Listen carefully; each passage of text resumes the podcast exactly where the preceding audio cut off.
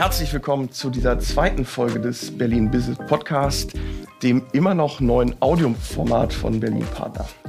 Mein Name ist Lukas Breitenbach und ich freue mich, heute wieder Ihr Gastgeber zu sein.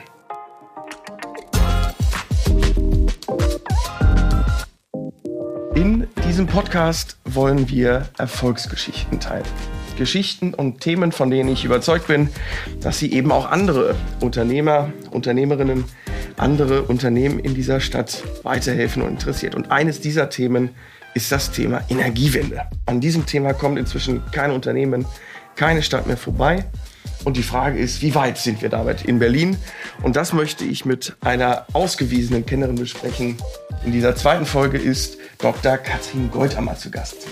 Sie leitet das Rainer Lemoine Institut und ist Sprecherin des Clusters Energietechnik Berlin-Brandenburg. Hallo, Frau Dr. Goldammer.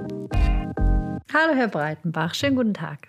Frau Dr. Goldammer, lassen Sie uns mit einer Aufwärmübung beginnen. Ich fange einen Satz an und bitte Sie, ihn zu vervollständigen. Mhm.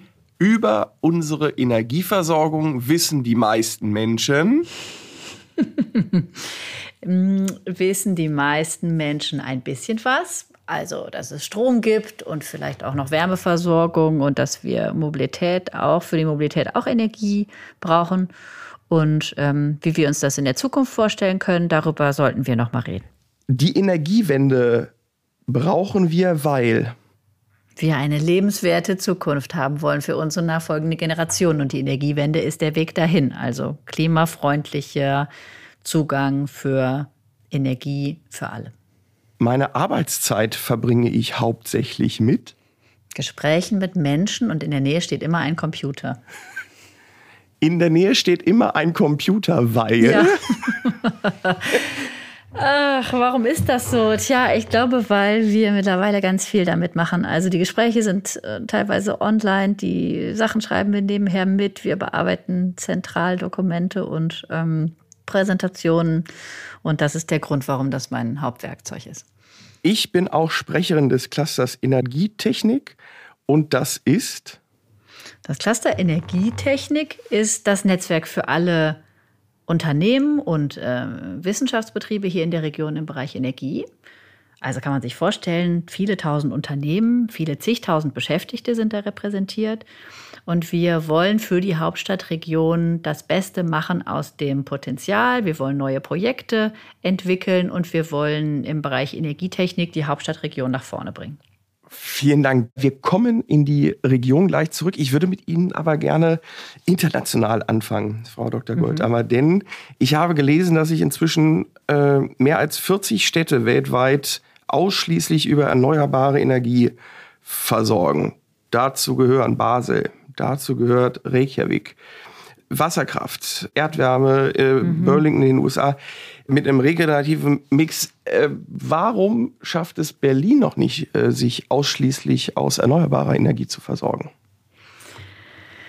Also das hat in Berlin äh, ganz viele Gründe. Äh, vielleicht fangen wir mal da an, wo es einfach ist. Ne? Also wenn Sie ähm, sich in einer Region befinden, wo Sie Zugang haben zu weiß nicht, Laufwasserkraftwerken oder Stauwasser, was mhm. sie dann ablassen können, durch eine Turbine schicken, dann haben sie tolle Möglichkeiten für die Generation von erneuerbarem Strom und sogar flexiblem Strom. Also sie können das genauso machen, wie es auch in der Bedarf ist. Deswegen sind so Regionen in Norwegen oder vielleicht auch in der Alpen, in den Alpenregionen gut geeignet für so eine hochprozentige erneuerbaren Energienversorgung. Äh.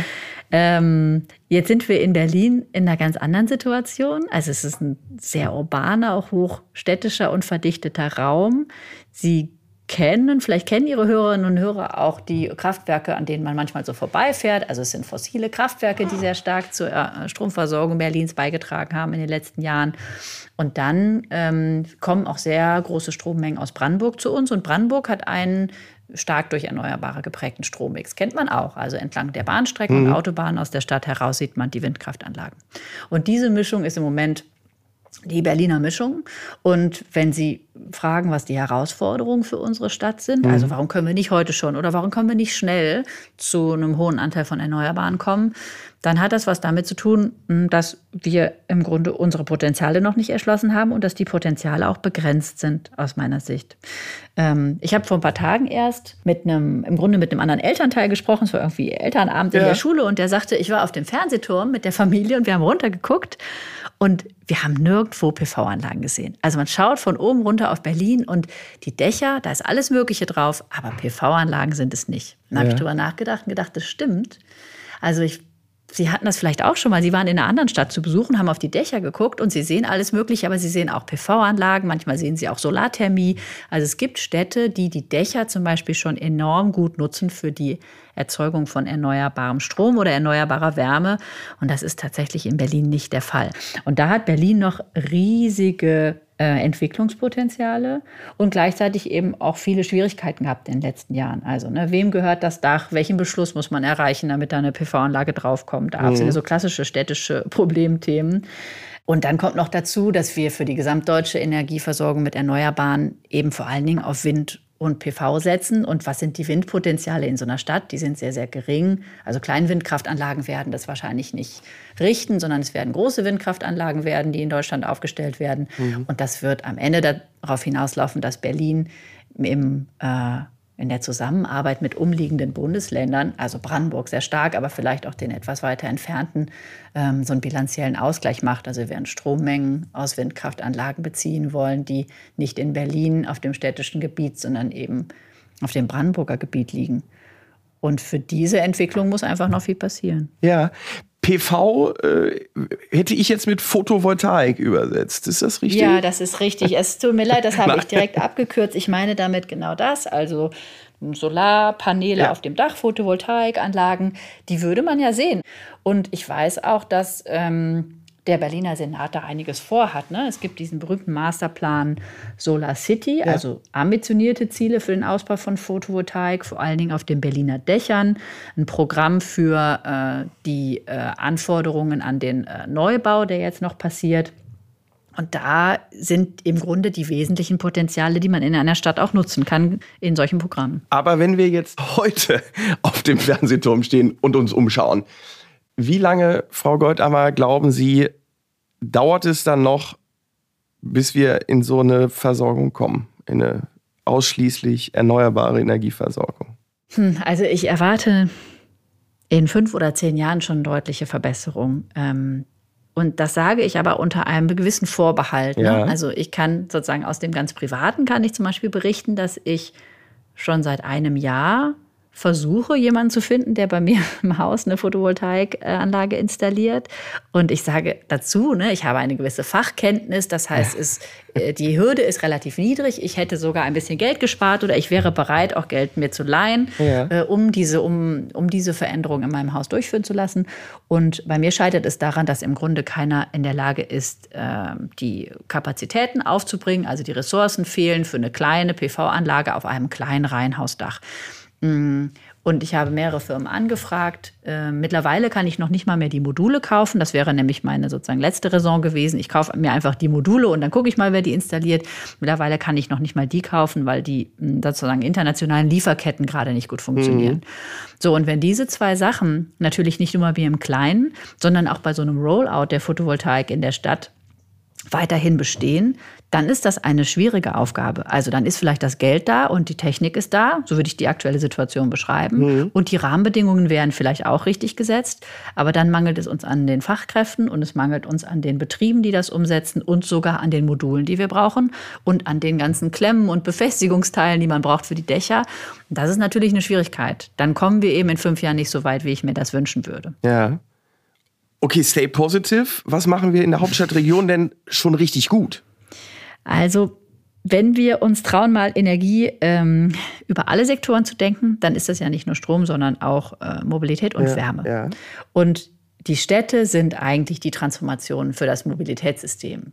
Also die sogenannten äh, Modal Splits. Damit meint man, wie viel Prozent der Wege machen die Menschen äh, auf dem Fahrrad, zu Fuß, mit dem Auto oder mit ÖPNV, sind in Städten im Grunde das, was wir für Gesamtdeutschland uns für die Zukunft wünschen, nämlich ein hoher Anteil öffentlicher Verkehr, ein niedriger Anteil Individualverkehr mit dem Auto und dann eben die Nutzung von ähm, Fahrrädern, mhm.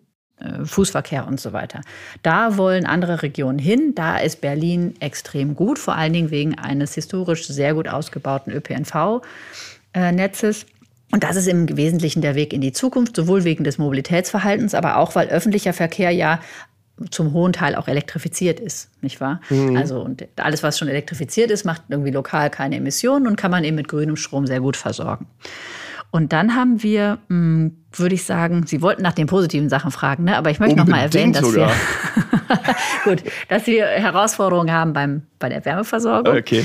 Ähm, das muss man schon so sagen. Also ne, der Gebäudebestand in Berlin mit dem hohen ja. Anteil äh, Bestandsgebäude, auch älterer Bestandsgebäude, ist nicht trivial, das umzustellen auf eine klimafreundliche Wärmeversorgung.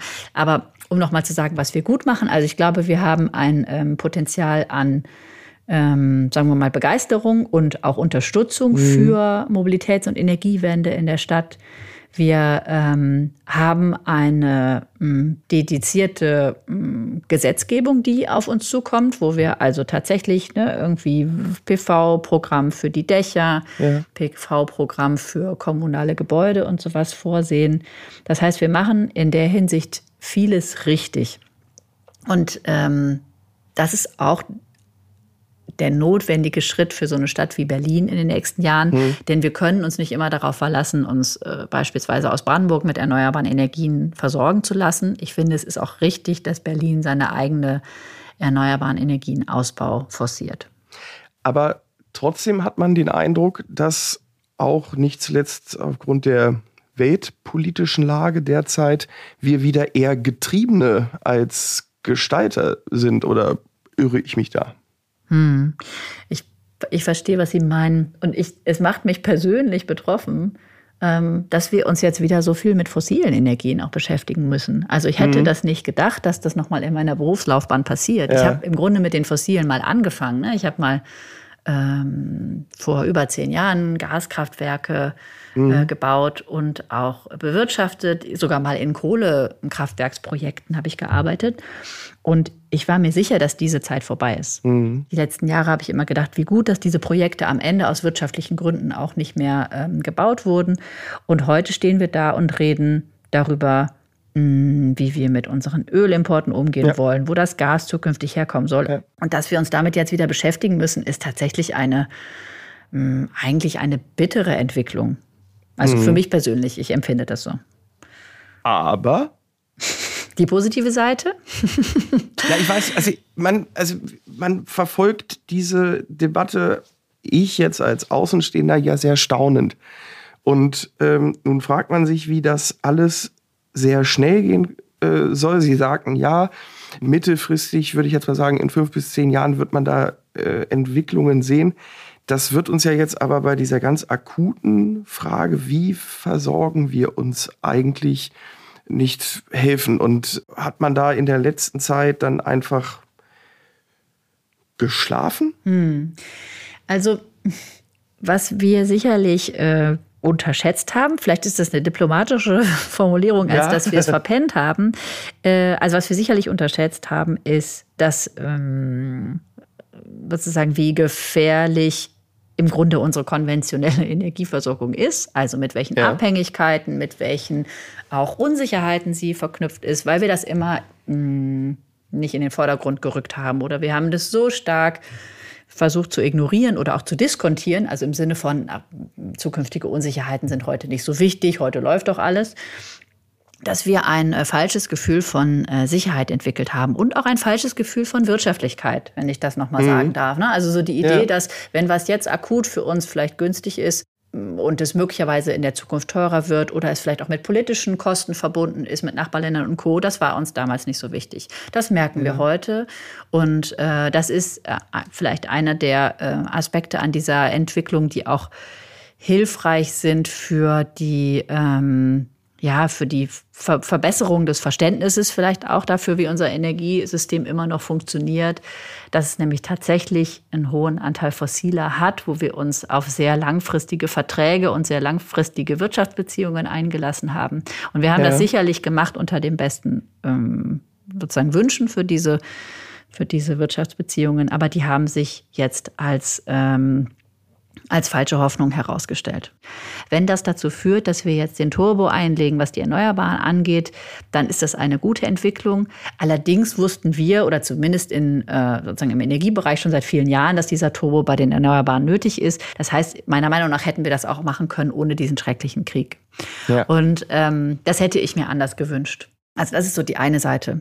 Wenn wir durch so eine Disruption innovativer werden, ist das auch eine gute Entwicklung. Sowas gibt es manchmal. Also dass ne, sozusagen die sozusagen stärkere Rahmenbedingungen machen, fördern Innovation und Disruption. Das gibt es auch, wenn man irgendwie politische Rahmenbedingungen setzt. Das gibt es auch unter solchen Rahmenbedingungen. Also ein Stichwort könnte vielleicht sein, dass wir immer stärker merken, äh, dass manche fossile Energieträger tatsächlich ersetzt werden müssen durch irgendwas. Mhm. Das kann direkter Strom sein, aber das kann auch ein äh, künstlicher ähm, Energieträger sein, den man aus Strom herstellt.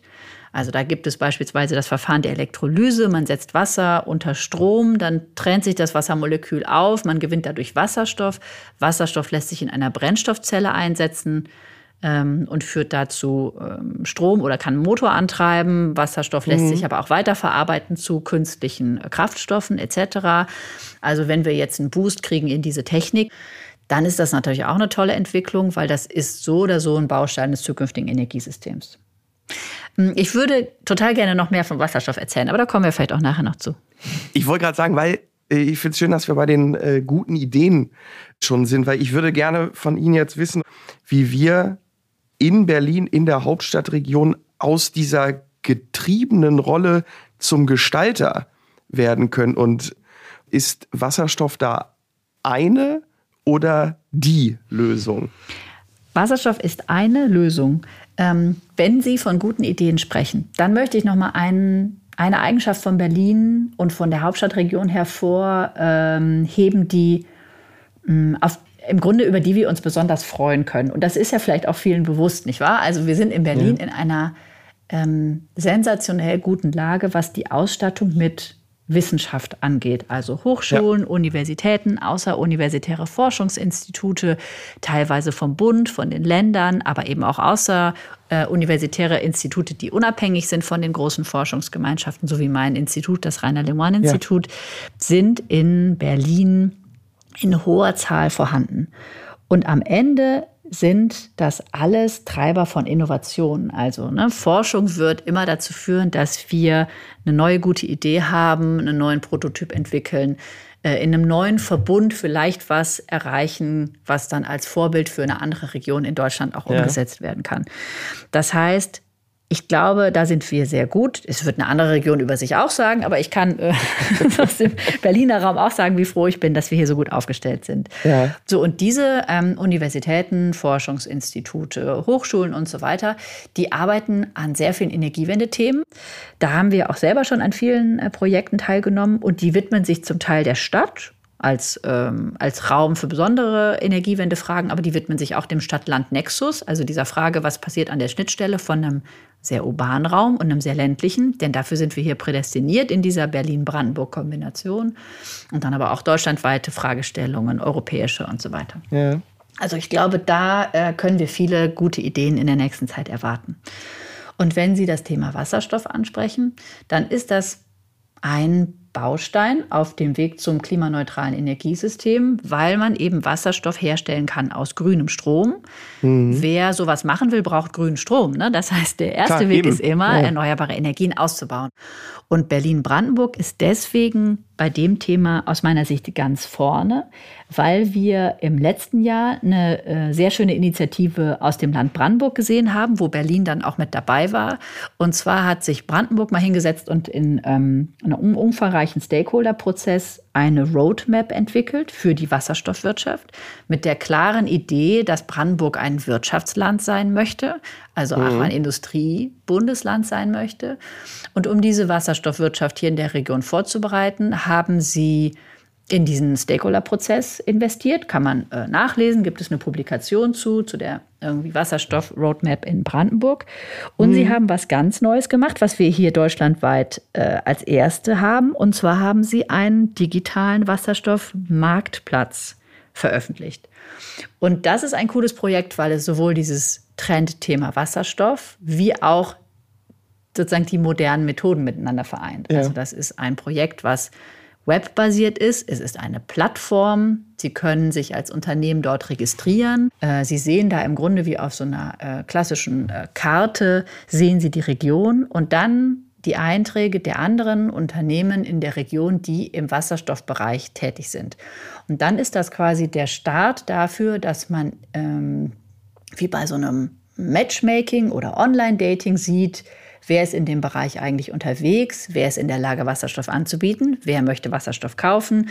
Ähm, in welcher Qualität, Druckstufe und so weiter ist das notwendig. Man könnte sogar an dieser Wasserstoffbörse teilnehmen, wenn man beispielsweise eine erneuerbare Energienanlage hat. Die würde ja jemand brauchen, um grünen Wasserstoff herzustellen. Und so mhm. wollen Berlin und Brandenburg die Wasserstoffwirtschaft vorbereiten. Da ist Berlin eben ganz vorne mit dabei. Mhm. weil es hier sehr viele Initiativen gibt, aber auch Unternehmen, die an dem Thema dran sind und weil wir jetzt schon diesen Marktplatz haben, der für alle zur Verfügung steht. Jetzt haben Sie von denen gesprochen, die sich in dem Thema besonders engagieren. Eine Frage für den ganzen Rest, was können wir persönlich äh, eigentlich da machen? Was können wir persönlich beitragen? Was können die Unternehmen beitragen auf diesem Weg zur Klimaneutralität, Energieneutralität? Mhm, also der Weg zur Energiewende.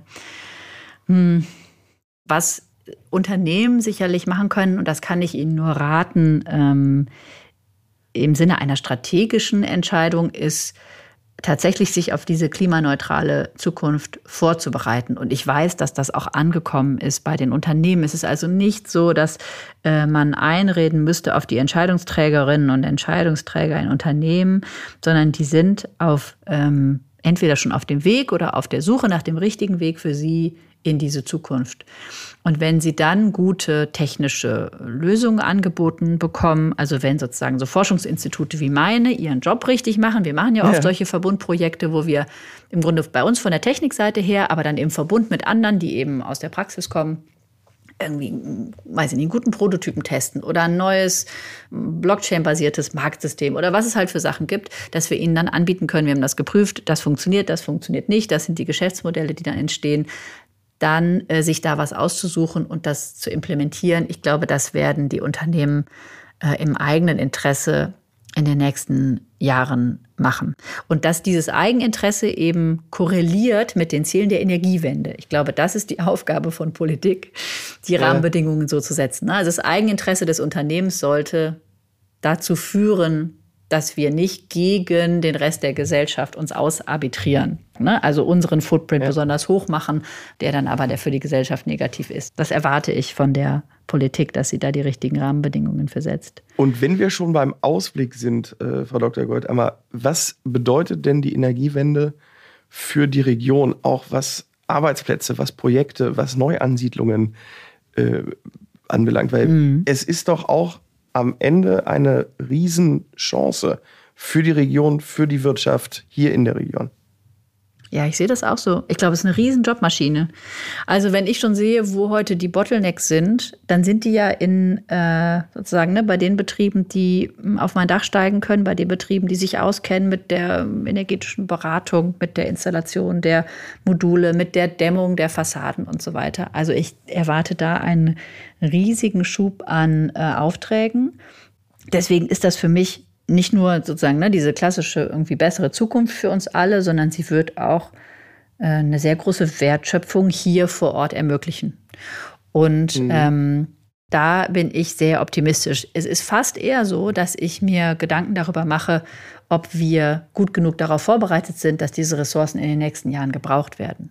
Also was ich zum Beispiel gehört habe und was ich eine tolle Initiative finde, ist, dass hm, mindestens eine von den Berliner Universitäten ähm, darüber nachdenken, so eine Art Mikroabschlüsse oder sowas zu entwickeln, genau für die Bereiche, die ähm, wo im Grunde sozusagen der Nachwuchs fehlt und wo man es vielleicht schafft, mit einer guten und dedizierten Ausbildung ein, eine neue Gruppe an Fachkräften äh, heranzubilden, die dann diese großen Aufgaben in den nächsten Jahren auch übernehmen können. Ja. Und wenn Berlin sowas auch noch kann, also wenn Berlin auch noch schnell ist dabei zu verstehen, dass es da einen äh, Nachwuchsmangel gibt, dass die vielen auch sehr guten technischen Universitäten und Fachhochschulen da einen Beitrag leisten können, dann machen wir ja alles richtig. Ja. Also man muss vielleicht nicht, so wie ich das gemacht habe, sechs Jahre Elektrotechnik studieren und noch drei Jahre promovieren, um bei ja. der Energiewende nachher eine Rolle zu spielen in der Stadt. Was muss passieren, dass Sie sagen, okay, jetzt kann ich mich zur Ruhe setzen, es ist alles getan? Oh, das würde, glaube ich, nicht so gut zu mir passen. das, das, das, kann ich mir nicht so richtig vorstellen. Es muss, wissen Sie, ich mache ja hier Energiewende nicht nur wegen des Stroms oder so, sondern weil ich grundsätzlich eine bessere Welt möchte. Und das hat so viele Aspekte. Da ist der Klimaschutz auch nur einer davon. Ähm, aber was ich zum Beispiel schon toll fände, ist, wenn wir Fotos machen würden vom Fernsehturm runter oder aus den Satellitenbildern und wir machen die jedes Jahr und wir sehen wirklich eine Entwicklung, dass wir die Dächer anders nutzen. Klimafreundlich können ja auch begrünte Dächer sein. Wenn sich das ändern würde, in fünf Jahren frage ich hier rum und die, einige Leute sagen, ja, bei mir wurde eine Wärmepumpe installiert oder irgendwie sowas. Ne? Das fände ich eine tolle Entwicklung, da würde ich mich sehr freuen. Dann machen wir jetzt ein Foto und wir verabreden uns, Frau Dr. Goldammer, im nächsten Jahr oder spätestens in zwei Jahren und machen noch ein Foto und sehen dann weiter. Einverstanden? Ja, sehr gerne. So machen wir das. Frau Dr. Göttermann, haben Sie vielen Dank für das Gespräch, haben Sie vielen Dank für Ihre Zeit. Alles Gute. Dankeschön, Herr Breitenbach, ebenfalls.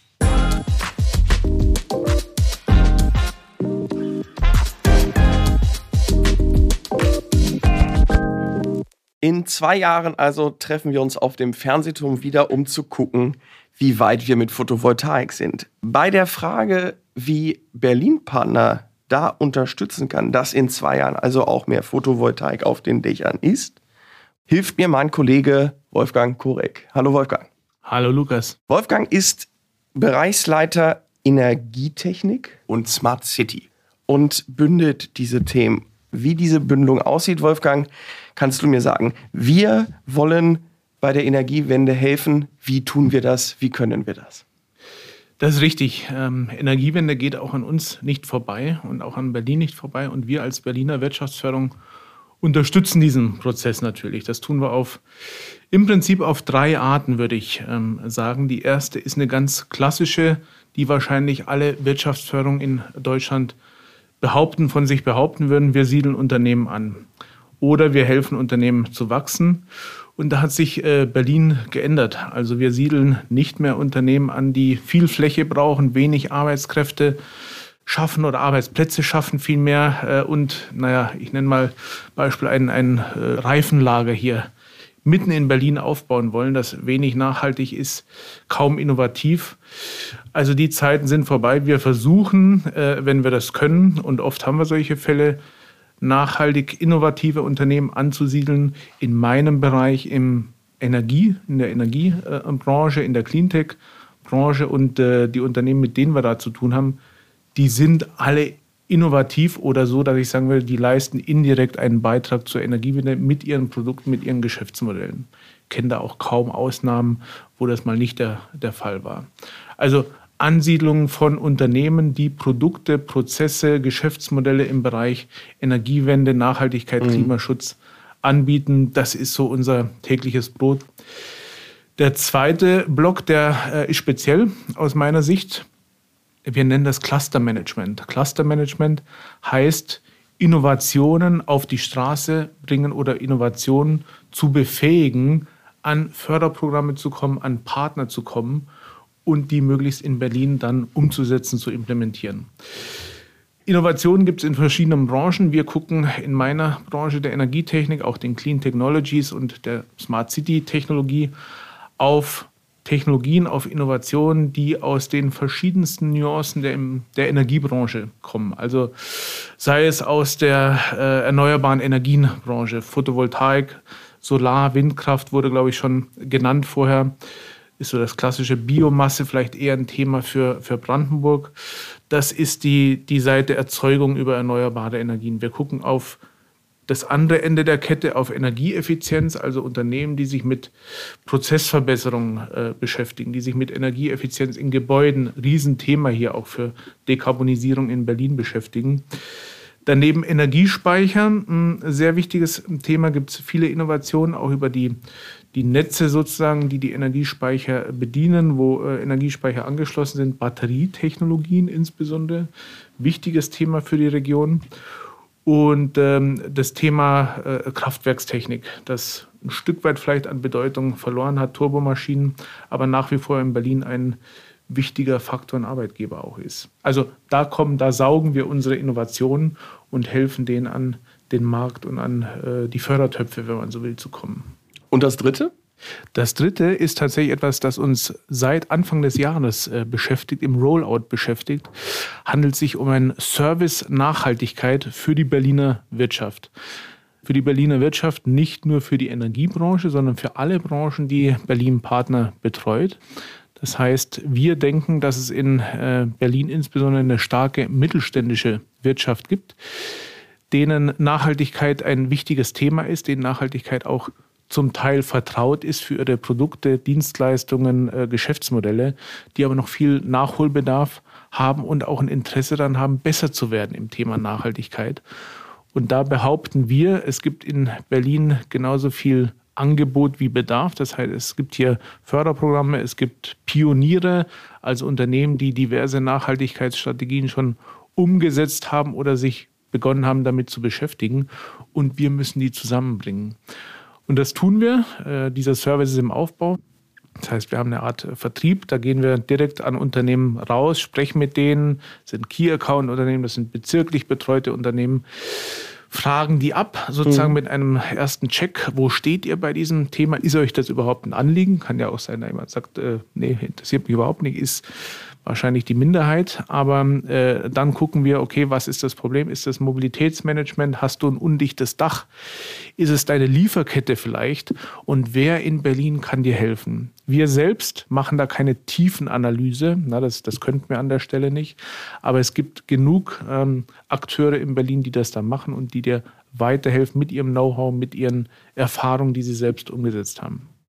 Bleiben wir bei der Berliner Besonderheit, dem Cluster. Wir haben von äh, Frau Goldammer schon gehört, wir sind da weit vorne. Kannst du an einem Beispiel illustrieren, wie wir helfen können? Sehr gerne. Ich habe vorher schon das Thema Energiespeicher, da insbesondere Batterien äh, betont, dass das an Bedeutung gewinnt. Und da gibt es viele Ausschreibungen momentan, also Förderprogramme von unterschiedlichen Bundesministerien.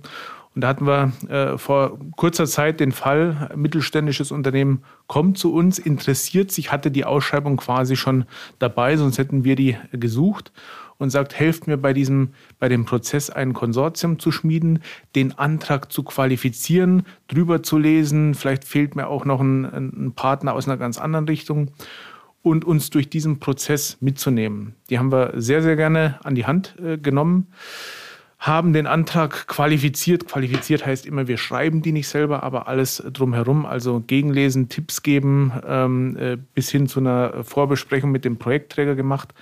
Haben, wenn ich mich recht erinnere, auch noch ein, zwei Partner dazugeholt für dieses Konsortium und äh, geholfen dabei, einen guten Antrag einzureichen. In dem Fall hat es geklappt.